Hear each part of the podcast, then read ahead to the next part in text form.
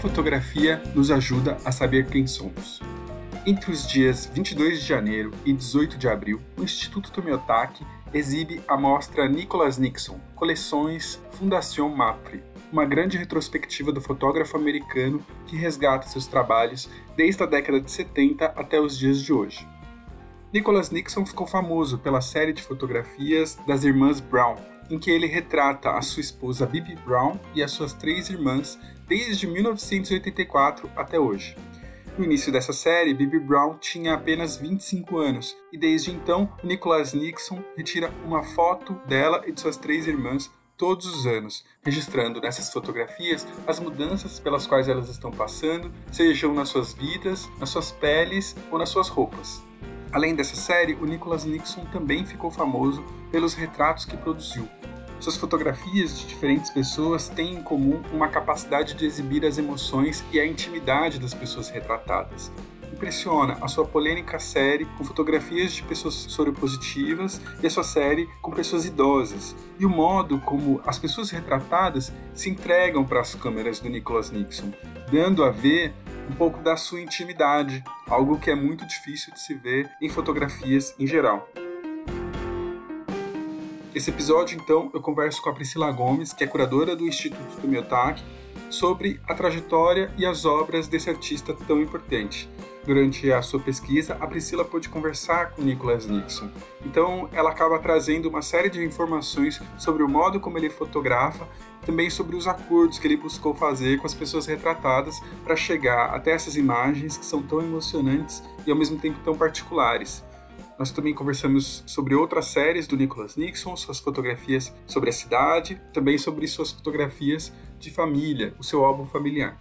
Mas para além desse artista, nós continuamos aqui um debate que já está presente no Amplitudes, sobre o lugar da fotografia em um mundo contemporâneo permeado por redes sociais e de intensa circulação de imagens.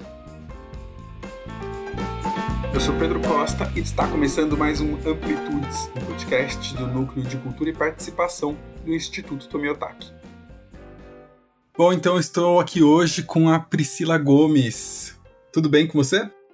Tudo bem, Pedro. Obrigada pelo convite. Obrigado por estar aqui conosco hoje.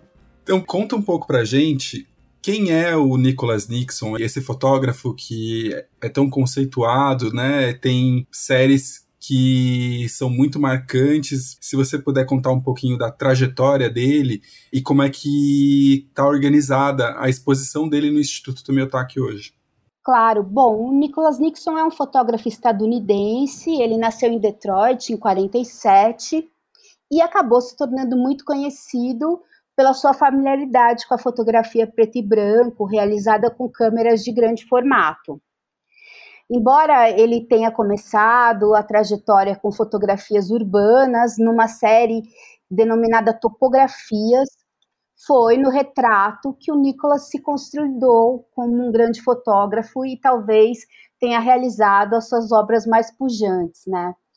A escolha da câmera para o Nicolas, ela já nos dá algumas pistas para pensarmos a natureza da produção dele, porque foi o interesse dele pela possibilidade descritiva da câmera que leva ele a não abandonar a câmera de grande formato, embora ela seja uma câmera de maior dificuldade de manuseio e de transporte. E aí acho que essa é uma chave para a gente pensar. As imagens dele vão a fundo nesses detalhes buscam evidenciar com o máximo de clareza coisas que são muito mínimas. É, dá para a gente pensar nas suas séries de retratos, em que quando a gente vai se aproximando da imagem, é possível revelar detalhes de pelos, rugas, olhos. Nesse aspecto, a produção do Nixon tem uma certa dualidade porque ele tem uma preocupação excessivamente compositiva. Quando a gente olha as imagens, ele está muito preso a certos critérios ainda tradicionais de composição fotográfica, mas vem à tona também uma dimensão daquilo que não está lá, é quase como se, ao olhar para essas pessoas retratadas, a gente conseguisse visualizar, pelas suas feições, algo de íntimo de cada uma dessas pessoas eleitas pelos seus retratos. A gente partilha parte das angústias, das alegrias e até a solidão dessas pessoas. Bom, falando um pouco da exposição, é, a exposição é curada pelo Carlos Golonet, que é o curador-chefe de fotografia da Fundação Mafre, e é uma das maiores retrospectivas já realizadas do artista, e a primeira dedicada à sua produção aqui no Brasil.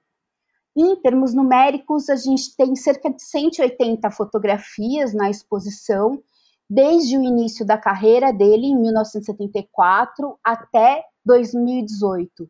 E todas as imagens que estão presentes na exposição são cópias de época. A organização da exposição é feita por núcleos que seguem uma ordem cronológica e se inicia com as, uma série de imagens chamadas cidades, passando pelo núcleo varandas, idosos, os pacientes soropositivos, casais, os retratos em família, outros tipos de retratos, a série célebre das Irmãs Brown e algumas fotos e experimentos recentes do Nicholas. Aí, essa série das Irmãs Brown é uma das séries mais famosas dele, né? Uma série que é icônica dele, né? Como é que essa série foi feita? Ele desenvolveu um acordo também com as irmãs Brown? Como é que foi esse processo de construção dessa série? É, sem dúvida é uma das séries mais icônicas dele. Ela começou a ser produzida, na verdade, em 1974, quando o Nicholas vai fazer um primeiro retrato da sua esposa e as suas irmãs juntas. Na verdade, esse primeiro retrato serviu de base para uma série de outros retratos que são feitos ano após ano, sempre colocando as irmãs na mesma ordem. E aí, um primeiro estudo e registro que era despretensioso acabou se tornando uma série que já dura quatro décadas, né? E é curiosa porque parte desse reconhecimento da série está no fato de ser um dos estudos mais potentes da relação entre o retrato e a passagem do tempo. Porque o processo, que é relativamente simples, ele vem de um pedido do Nixon para que as irmãs se juntem em um cenário que normalmente é exterior, com iluminação natural, e faz esse registro que vai acumulando ao longo dos anos. Ele fala é, numa entrevista em 2016, se eu não me engano, para a curadora de fotografia do MoMA, que a importância dele na série é muito. É, ele até relativiza essa importância, dizendo que a autoria, na verdade, da série é partilhada e muito mais dada, na verdade, para a Baby e as suas irmãs. Quer dizer, a gente vê nas fotos as quatro irmãs repetidamente, né? Mas elas não repetem as posições, como você falou, isso vai mudando. E ele não dirigia esse processo, então era livre, assim. Quer dizer, o que a gente está vendo ali é, digamos assim, elas mesmas se colocando diante da câmera. Exato, porque ele fala: olha, o meu papel, na verdade, como fotógrafo, nada mais é que dizer para elas: se juntem, cheguem mais perto uma da outra. Porque, na verdade, quando ele dá essa diretriz, o que ele está querendo fazer é que com a proximidade dessas mulheres, ele consegue extrair mais das suas fisionomias, ter detalhes de suas peles, das suas roupas e fazer com que elas fiquem cada vez mais vívidas, né? Quando ocorreu a, a, primeira foto, elas tinham cerca de 20 e poucos anos. A esposa dele, no caso, 25 anos. E após cada registro, era possível extrair uma série de elementos. Um, que essas fotografias diziam muito sobre costumes, a moda desses períodos, a mudança de postura dessas mulheres, porque elas se colocavam diante da fotografia eh, de uma maneira distinta com o passar dos anos. Dizia muito sobre o processo de envelhecimento que estava presente muito claramente na questão das suas feições, mas também de como ia se configurando a maneira como elas se vestiam e se adequavam a esse processo de envelhecimento. E, óbvio, dizia muito sobre um gênero fotográfico super recorrente dos álbuns de família, né? Essas fotografias familiares. E aí parte desse processo compositivo, na verdade, é de autoria delas mesmas, né? Então por isso que eu falo da questão da mudança de postura dessas mulheres ao longo do tempo, porque elas também vão pensando é, como querem ser vistas, né? parte desse processo de, de registro está também numa mudança que é da forma como elas querem se mostrar diante desse registro fotográfico. E é curioso porque cada uma dessas fotos não deixa de ser um corte na vida dessas mulheres, né? Um instante congelado da existência delas. E também, e aí que eu acho que é uma, uma questão bastante tocante na abordagem sobre a questão da passagem do tempo, é que essa série de fotos é uma lembrança constante da morte, né? Quase como quando você se depara com a sequência dessas imagens, a gente acaba se perguntando como seria ou como será quando cada uma delas já não estiver mais presente. Então, acho que há uma potência muito grande nesse processo de realização e repetição de todo, digamos, esse contexto que produz cada uma das imagens, mas, e aí eu acho que a exposição nos possibilita um contato muito especial, que é conseguir ver essa sequência das imagens, né? Ver essa passagem, entender e fazer prospecções sobre como seriam esses registros futuros. É, numa entrevista recente que nós realizamos com o Nicolas, óbvio remotamente, em decorrência da pandemia, ele mostrou a foto realizada da série desse ano, né, em que cada uma está isolada.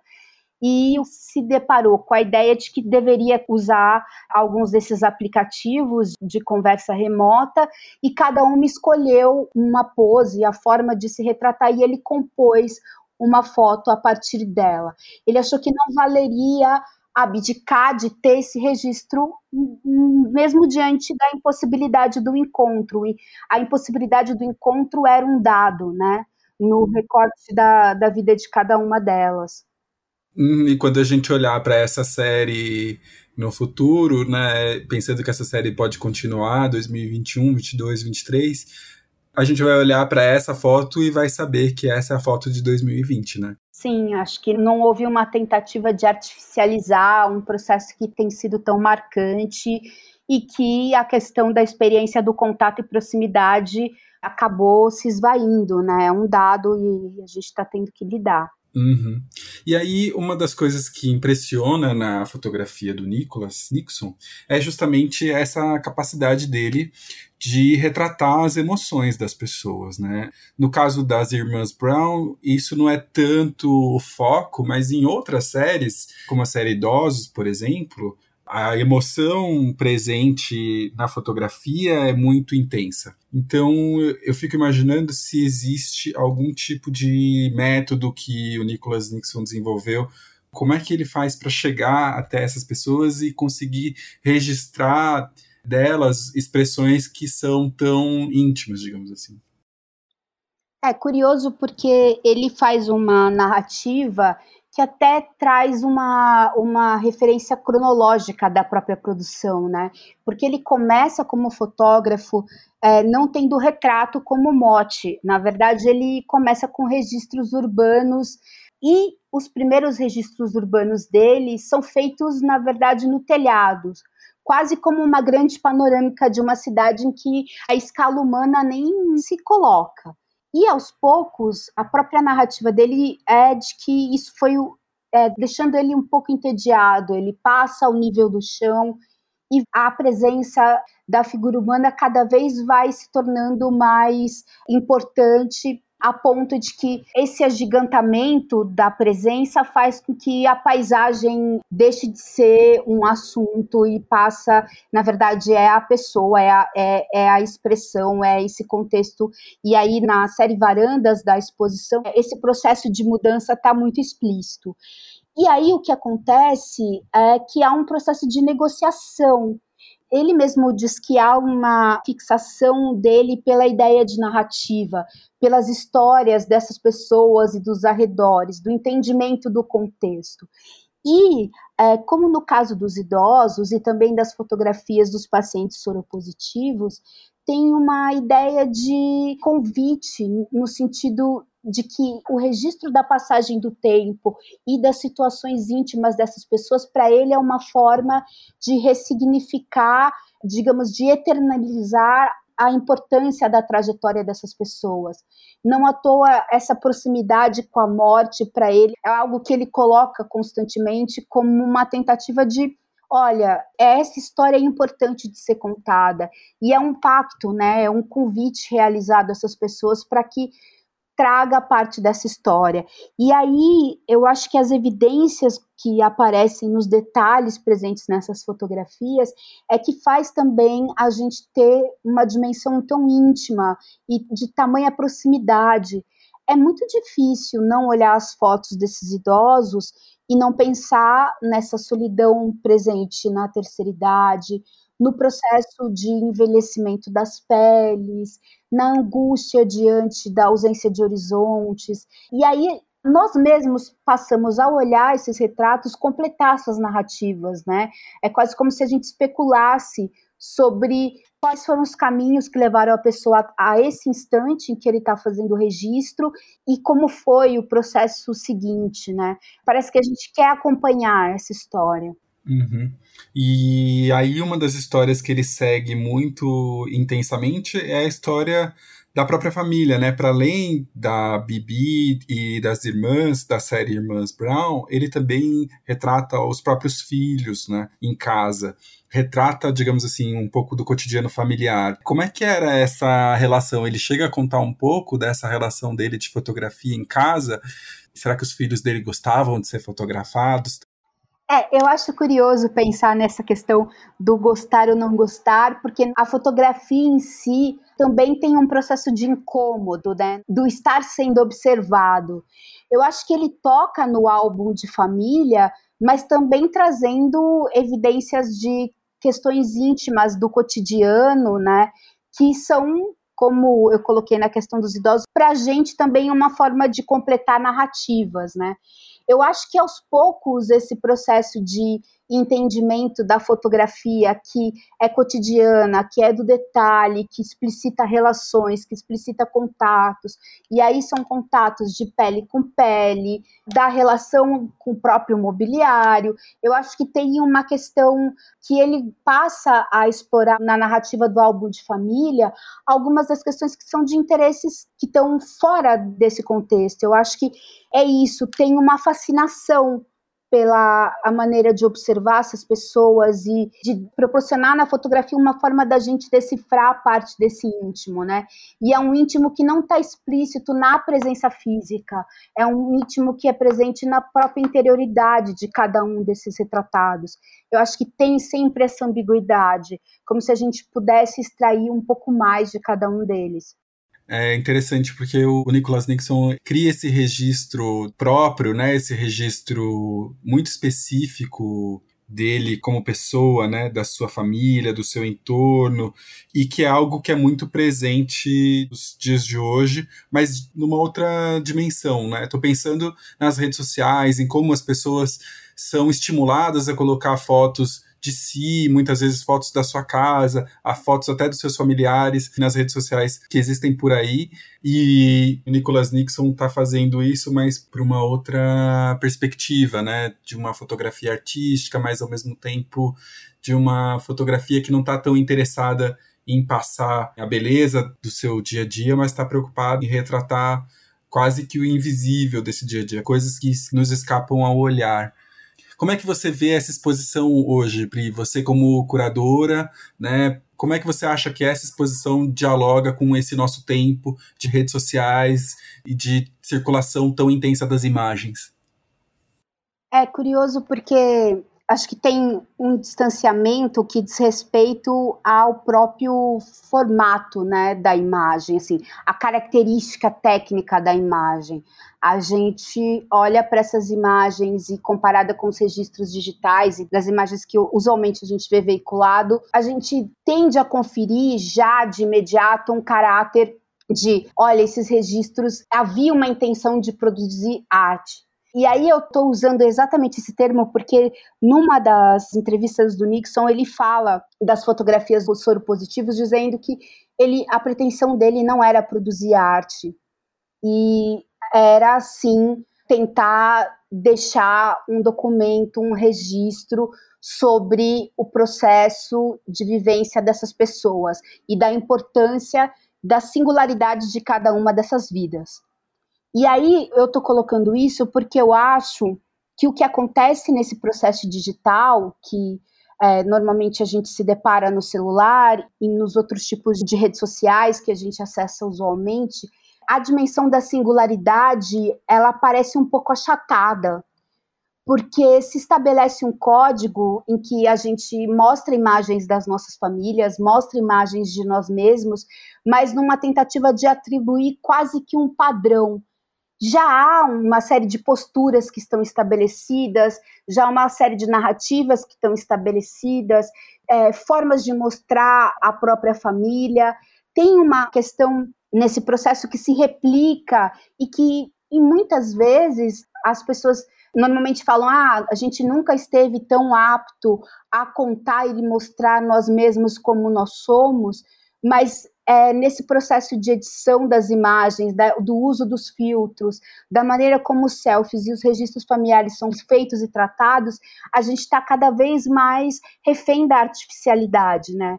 E aí é, é difícil colocar isso nesses termos, porque a verdadeira beleza é uma coisa tão, tão difícil de se precisar, mas o que eu quero dizer é que as pessoas estão cada vez se distanciando mais de si mesmas, né, na preocupação em, em mostrá-las com uma sucessão de camadas cada vez mais absurda.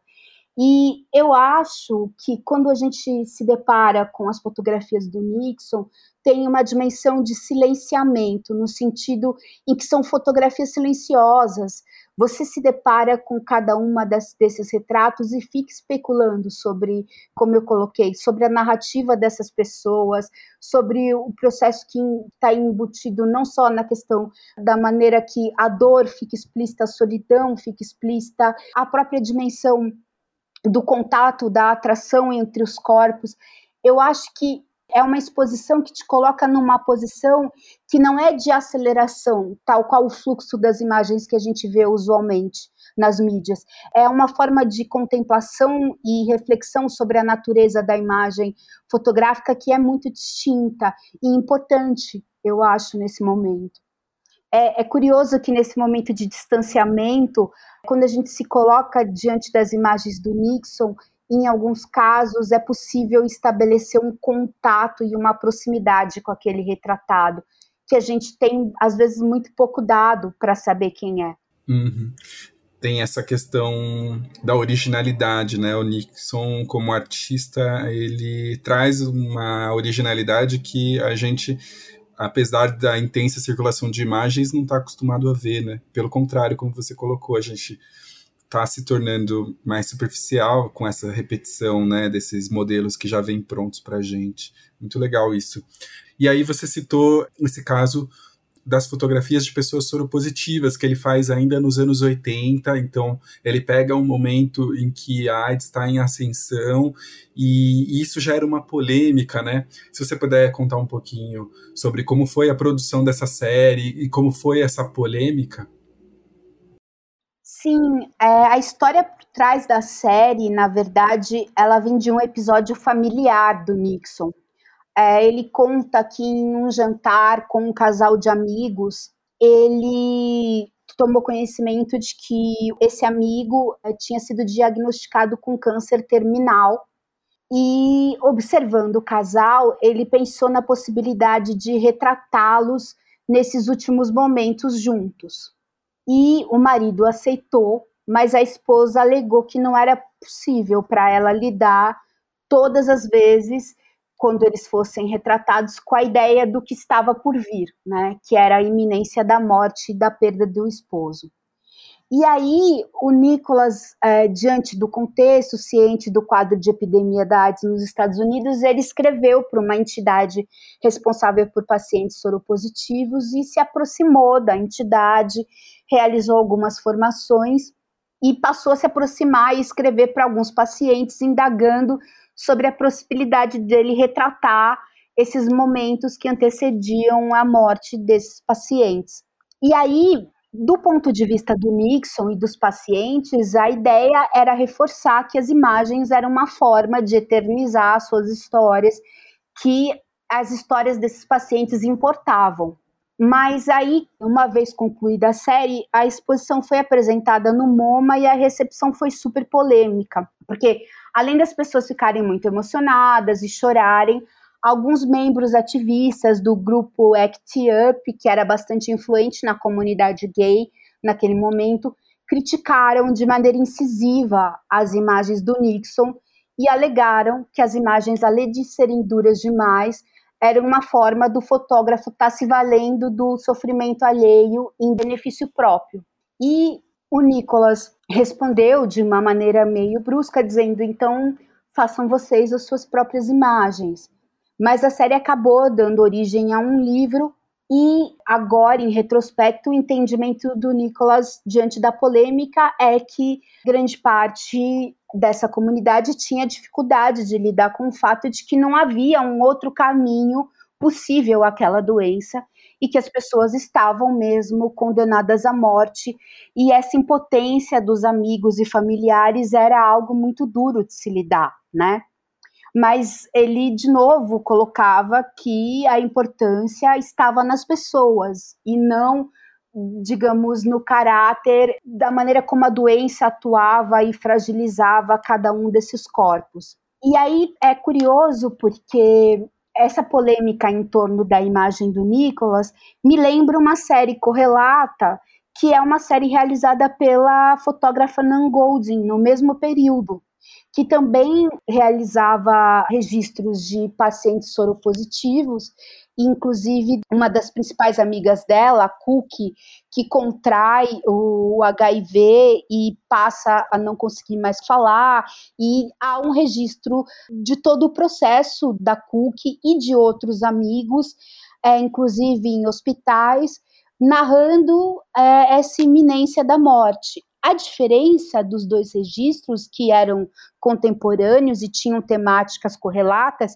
era que a Nangoldin havia optado por fazer esses registros porque, para ela, naquele momento, as pessoas que estavam morrendo eram amigos muito próximos e ela lidava com a iminência da morte e a impotência como uma forma da fotografia dela ser uma contenção dessa perda. É quase como se ela tivesse fazendo um registro que naquele momento, uma vez que ela voltasse a esse registro, ela conseguisse ter algum fragmento da história que ela vivenciou com aquela pessoa. Mas é, não deixa de ser, acho que agora é colocado em perspectiva, duas intenções muito fortes de explicitar uma epidemia que estava fadada a uma série de preconceitos, né? Não só porque pessoas estavam condenadas à morte, não havia um remédio, mas também da ideia de que, por ser um contágio muito vinculado a uma prática sexual, essas pessoas foram, digamos, separadas de um contexto social, não? Eram pessoas que estavam duplamente cerceadas. Um, porque eram consideradas lascivas e assim, imorais, e outro porque estavam fadadas à morte numa doença em que demorou-se muito para descobrir qual era a real causa, né? Qual era a real causa de contágio. Então eu acho que são imagens que são realmente, acho que das imagens mais tocantes da exposição e que também agora falando sobre a potência de ver isso nos dias de hoje, é fazer um paralelo entre as duas epidemias, né? Pensar como veremos os registros desse momento diante do coronavírus, né?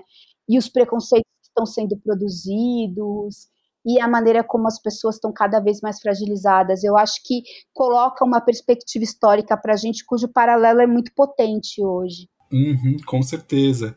É, pensar esses preconceitos é pensar que essas pessoas sofriam duas violências, né? Sofriam a violência da doença e depois ainda sofriam essa violência social que as criminalizava pela doença que sofriam, né?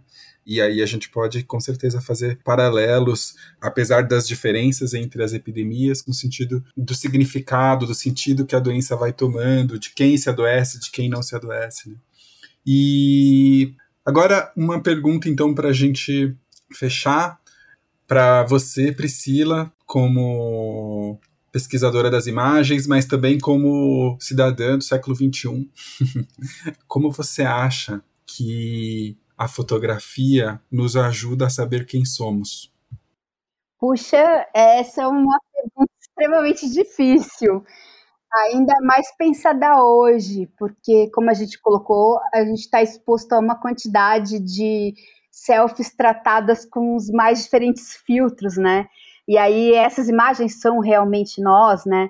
Eu acho curioso a gente apontar e fazer esse paralelo para hoje, porque houve uma mudança no paradigma da fotografia. O princípio original da fotografia era retratar a realidade da maneira mais fiel.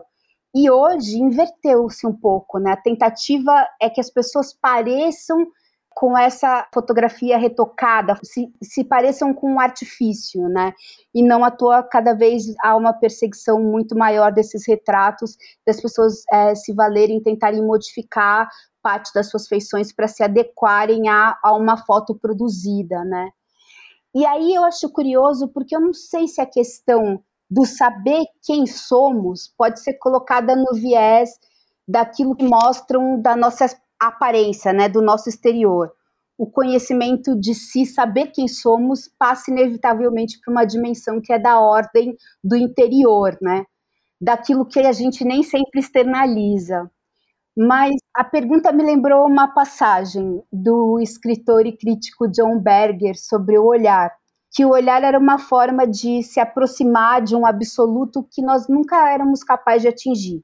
O ato de olhar era o que nos levava a perceber que nós estávamos constantemente suspensos entre a existência e a verdade. E eu acho que é esse jogo entre explicitar algo que é interior e que não está evidente, que a fotografia parece colaborar para esse conhecimento de si e do outro, né? Há algo que quando nos deparamos com as nossas imagens e com a imagem dos outros, somos capazes de extrair que não é necessariamente um aspecto único, exclusivo do exterior, né?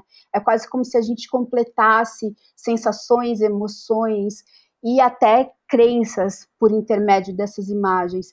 Sei lá, vamos voltar ao Nixon, a Nan Goldin, as imagens daquela mulher imigrante registrada pela Dorothea Lange e nos anos 30 e seus filhos. Ali há claro, né, um aspecto de cisão social, de fome, de preocupação, de desalento. Sei lá, eu penso nos retratos da Daiane Arbus.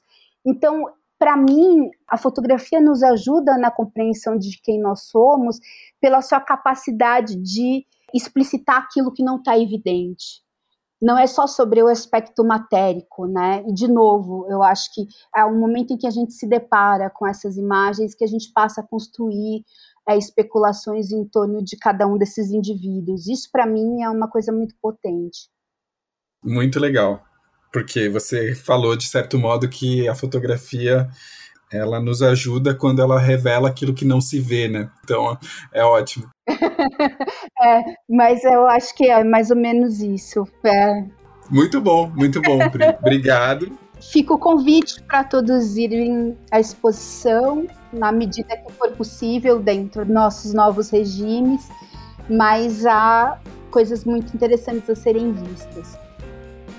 E antes de terminarmos, eu gostaria de lembrar que a visita ao Instituto Tomiotaki deverá ser realizada seguindo os nossos protocolos de segurança. Acesse o site do Instituto para saber mais. Caso você não se sinta seguro para ir ao museu nesse período, acompanhe as nossas redes sociais. Continue em contato com a arte durante esse período de isolamento social.